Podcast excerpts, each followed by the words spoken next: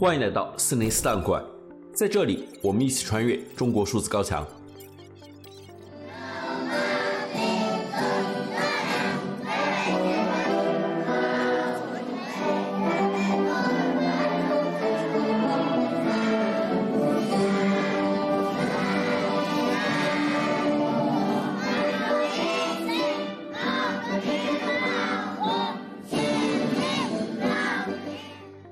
三月一日，一条来自小红书的热门贴文显示，某女生因男友不会唱国歌而怀疑对方是间谍，拨打了国安机关举报电话进行举报。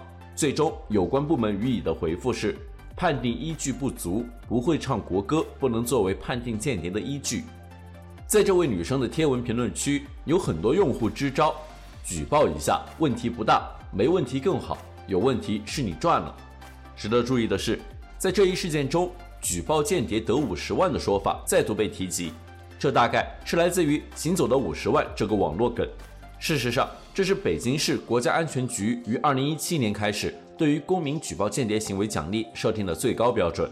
目前并无案例证明这一额度曾得到过兑现。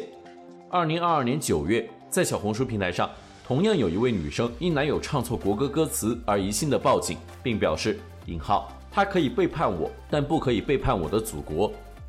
这一案例在当时引发了网民关注，不少网民批评女子做法夸张。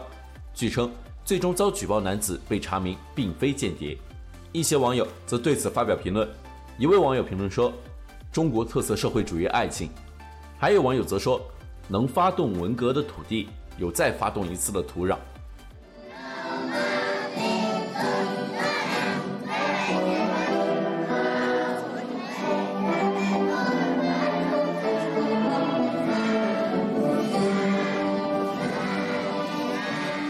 中国数字时代 CDT 致力于记录和传播中文互联网上被审查的信息，以及人民与审查对抗的努力。欢迎大家通过电报 Telegram 平台项目投稿，为记录和对抗中国网络审查做出你的贡献。投稿地址请见本期播客的文字简介。阅读更多内容，请访问我们的网站 cdt.media。